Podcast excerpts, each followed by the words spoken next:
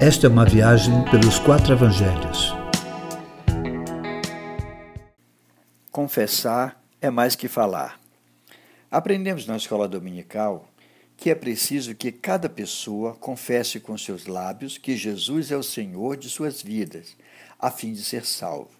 Ratificamos isso com a fala do apóstolo Paulo que disse: Com tua boca confessares a Jesus como Senhor e em teu coração creres que Deus o ressuscitou dentre os mortos, serás salvo. Deste texto, o que mais é valorizado pela Igreja é a confissão labial.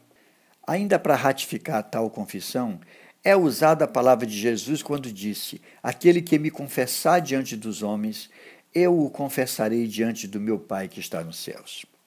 Esta afirmação de Jesus não pode ser tomada como uma simples recitação, como é em nossos dias.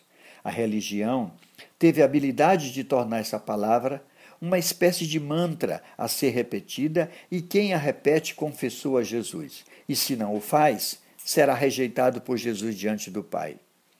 Confessar é mais que falar que repetir frases ou orações feitas. Implica mais seguir a vida do Mestre do que repetir suas palavras.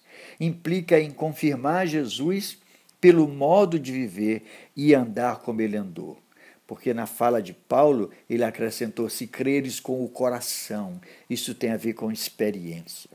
A confissão pela vida, na maioria das vezes, produz separação.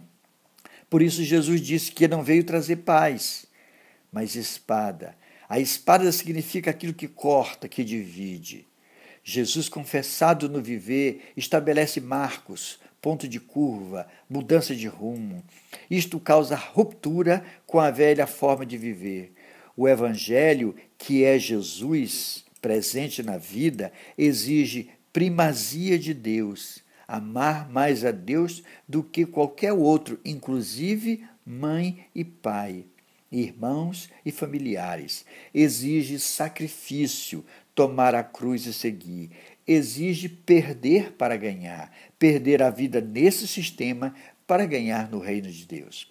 Quem confessa a Jesus pelo viver mostra ao outro tanto a realidade do Mestre quanto a do próprio Deus.